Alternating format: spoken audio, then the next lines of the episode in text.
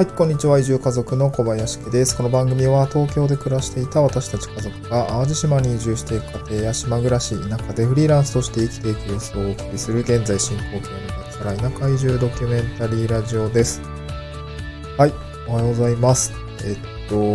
今日はですね、淡路島雨なんですけども、しとしと雨が降っていて、うん、なんかちょっと薄暗い感じなんですけどね。まあ今日もやっていきたいと思います。えっと、今日のトークテーマはですね、妻と子供がいる私が会社を辞めて地方移住を実行した時の貯金額というようなお話です。お金のお話です。はい。えっとですね、まあ移住後、地方移住でですね、まあ私は仕事を、ま、辞めまして、まあ、えー地方で新しい仕事に就くというような状況でございました。で、その時に、まあ、なんて言うんですかね。まあ、当然、年収は下がるし、まあ、会社辞めてるんでね、年収下がるし、うん、大丈夫なのかなっていうところ、当然あったんですけども、まあ、その時のお話で、じゃあどれくらい、まあ、いろいろ何を考えて、それが OK になるためにはどれだけ貯金をしてから行ったのかっていうような話ですね。まそもそも貯金っていくらあって移住したのかって具体的な額とかもですね、あの、なんかいろいろ考え方によっては、あの、別になんか50万あればいいとか100万あればいいとかそういうレベルで、あの、言われたりしてると思うんですけど、まあ今回私のケースっていうところですね、まあケーススタディじゃないですけど、一例として、なんか共有しておきたいなと思いました。で、まあポイントとしては妻と子供がいるっていう、まあ家族連れっていうところになりますので、まああんまりその今独身ですとかっていう方はあんまり参考にならないかなと思うんですけど、まあご家族のか、ご家族がいる方で、今地方移住を考えていますっていう方向けの内容かなと思います。はい。で、ちょっと本題入っていくんですけども、ままずですね、移住後は年収が下がることが懸念されていました。で、まあ具体的にその年収が下がる、多分下がるよねってことが懸念されてたんで、まあまずどう捉えたかっていうと、まあ、無収入での移住は、まあ、ちょっとリスクが高いなと思って判断しました。で、なので移住の前提としては、まあ、収入が少しでもある状態を目指していましたし、まあ、それがあって初めてちょっと移住できるかなっていう、なんか私の、まあこれ全然妻から言われたわけじゃないんですけど、私の、まあ、セーフティーゾーンというか、なんか最低限それが条件だよなっていう感じでいました。で、まあ収入が少しでも、まあ、ある状態ってなかなかね、あの、じゃあどうやって収入見つけんねんって話なんですけど、まあ私の場合は地域おこし協力隊制度ですね。あの、総務省がやっております地域おこし協力隊制度っていうのを知って、まあそこからちょっとそれについて調べ出して、あ、じゃあ固定収入、大体ね、あの、年間2万、200万円なんで、おおむねね。なので16万6千円っていう金額が固定収入で得られそうだっていうところが分かったので、あの、地域おこし協力隊制度を活用することになりました。あの、募集を出てるところを探したりとかしてですね。あの、この、あと、まあ、自分が行きたい地域と、まあ、その地域で地域おこし協力隊が出てるかっていうのを調べて、まあ、いつ出てるのかっていうのをこう調べ出したっていう感じですね。で、えっと、まあ、そう、そうは言ってもですね、えっと、年収は下がるんですよね。えっと、以前、私もツイートしたんですけど、東京で働いてる時の手取りって、まあ26万円から、まあ残業、まあ結構忙しい仕事だったんで、残業代が積もり積もるともう30万超えてくるっていう感じですが、まあ時間を追ってね、収入を得ていたって感じなんですけども、えっと、ただ地域おこし協力隊制度って、私がいる自治体の場合はもう16万6千円ぽっきりなので、まあ、だいぶ下がりますよね。年収10万以上下がるし、まあ、多い時に比べたらまあ半分、3分の1ぐらいになってます。年収で言うと3分の1になりましたかね。えっ、と、多分ね、あの、今年収200万ぐらいになると思うんですけど、えっ、と、多分550ぐらいもらってたんですよね。あの、ボーナスとかも含めると。なので3分の1ぐらいになっています。そういう状況を、まあ、ある程度見えてました。地域おこし協力隊の場合は、あの、謝礼というか給料というのが200万円という形で決まってましたので、まあ、ある程度ね、あの、それくらい下がるだろうってことが、あの、見えていたわけです。まあ、そんな状況でですね、じゃあ、それってど、そういうことに対してどういう心境でいたんですかっていう感じなんですけど、まずはですね、まあ、子供の養育費ですね。えあ、違うな。子供の養育費の前に、まずその、まあ、仮にね、地方移住したとして、まあ、地域おこし協力隊制度なり、その、現地の仕事をしたとして、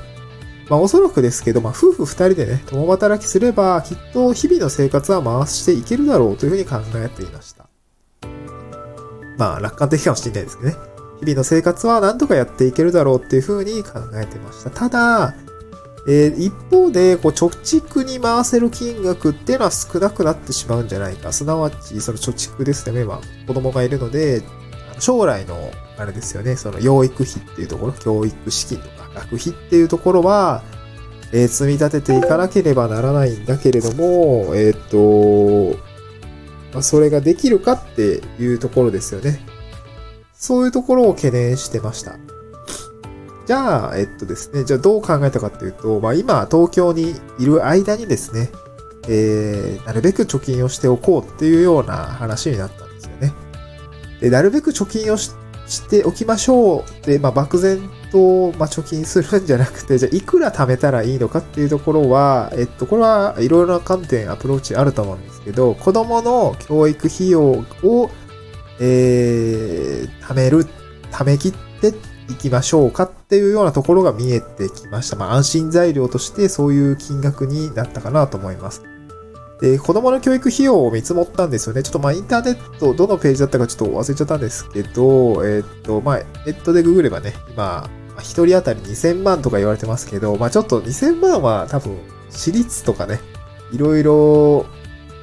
あの、なんてやろう、変動の広い範囲かなと思うんですけど、まあ私調べですと、まあまあ私自身もそうだし、妻もそうだったんですけど、まず全部ね、公立パターンってだったんですよね。公立の小学、あの、保育園だった、保育園幼稚園だったし、小学校、中学校も、まあ地元の公立中小中でしたし、えー、っと、あれですね、高校も、えー、普通に、あれ、高校は公立？県立か。県立だし、で、大学も私は国立で。っていう感じだったので、まあ学費はね、かなり少なかったと思うんですよね。で、まあそういうパターンで見積もると、1人1100万円ぐらい、1000、1000万ぐらいですかね。あれば、まあ、えー、まあこう、えー、なんだろう。大学までは進学の学費がなんとか工面できそうだっていう感じだったんですね。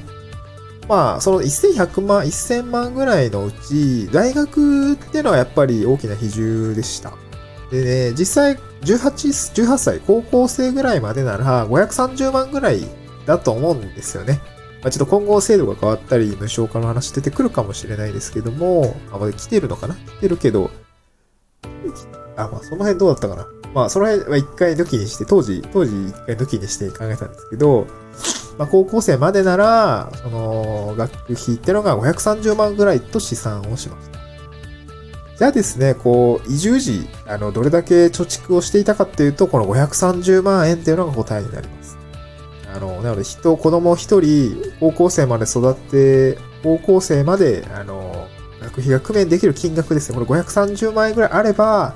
まあ、教育費用をですね、積み立てしきったっていう形ですね。に、まあ、捉えられるかなと思って、あの、まあ、そこが何て言うんですかね、まあ、少し一つ安心材料になって、じゃあ530万貯まったんで移住しましょうか、移住に踏み切りましょうかっていうのをね、あの、そういう、まあ、一つのラインとして捉えてました。まあ、実際ですね、私が、えー、2021年の3月、4月移住、あの、まあ、4月ですね、移住踏み切った時の、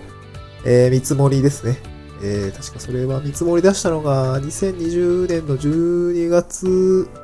あ、違うな、もっと前か。えー、夏ぐらいか2020年の8月とか、まあ、12月とか、いろいろまあ、えー、状況に応じてもう一回見積もりし直したんですけど、確か12月ぐらいの見積もりですね、まあ、地域おこし協力隊に確か募集が出ていて、これに応募したらどうなるか、移住のタイミングが決まって、貯蓄額がどうなるかっていうところを見たときには、移住時点で530万ありそうだってことが分かったので、えー、行ったと。あの、移住を決意したというような感じですかね。すなわちですね、移住後の生活、なんとか日々の生活は、まあ、その、現地に行って、は、あの、アクセク働けば回していけるけど、え、ちょ、えー、移住ちょ、移住後ですね、あの、子供の学費を、まあ、捻出するためには、あの、回せる金額が多分少なくなりそうだ。えー、じゃあ、東京で、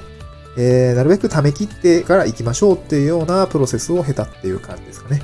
で、その金額が530万円だったっていう状況になります。なので、東京で530万貯め切ってから行った、貯め切った時はね、まあ、そんだけ貯ち、あの、口座にお金があったら、最悪これ全部学費に回したとて、え今後の生活費は、え自分たちで何とかしていけるだろうっていう感じになったという感じですね。はい。えー、っと、じゃあですね、まあ、あ東京にいる間に、ま夫婦で貯金進めていったわけなんですけど、まあ、具体的にどれだけ積み立てたのか、あの、どういうふうに貯めていったのかっていうと、まあ、これは、あの、簡潔に述べますが、毎月5万円ぐらいですね、教育積立金っていう形で、まあ、口座別添え、別立てをしていった感じですね。で、あと、まあ、ボーナスとかですね、今、ボーナス、えー、50万とか60万ぐらいもらってたと思うんですけど、世帯では。それもほとんどね、あの、教育、教育積立金に回してましたので、年間5万円とボーナス合わせれば、まあ、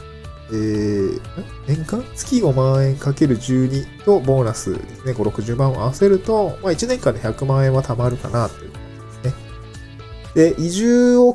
考え出したのがちょうど1、あの、移住実行時の1年前ぐらいなので、まあそこからもうすでにあの積み立て始めてましたので、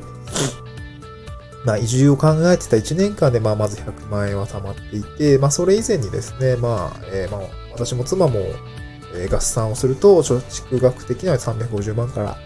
400万ぐらいあったのかなと思います。それを合算すると、まあ、だいたい530万ぐらいですね。一応残高にあありそうだっていう形で、あの、今は、えー、そんな感じですね。まあ、やっぱ共働きだと比較的貯金できる金額はですね、多かった。まあ、妻も看護師で収入が多いっていうと、私も残業が多くて、えー、まあ残業が多くて収入が多かったっていうのもね、おかしい話なんだけど、はい、したくてしてるわけじゃなかったので、えっと、そういうのがあって、一応貯蓄に回せる金額が、まあ一定程度ありましたので、まあそういう感じですね、貯蓄を仕切ってから、教育資金ですね、教育資金を積み立てしきったっていうところがですね、移住の安全材料になったのかなというふうに感じています。はい。えっと、妻と子供がいる私が会社を辞めて地方移住を実行した時の貯金額ですね。まあこれ、えー、結論530万円と、養育費530万円というような形になります。まあね、これ一人、一人分しかなくて、実はあの二人目も妻のお腹にいまして、えっと、その子の分どうすんだっていう感じではあるんですけど、まあね、まあなんとかなるっしょとは思いつつ、はい、ちょっと真剣に考えていかないといけないかなと思います。まあ、そう、二人目のね、お金もどうすんだっていうところはね、えー、またちょっと、えー、見積もりをし直していきたいと思います。また次回の収録でお会いしましょう。バイバーイ。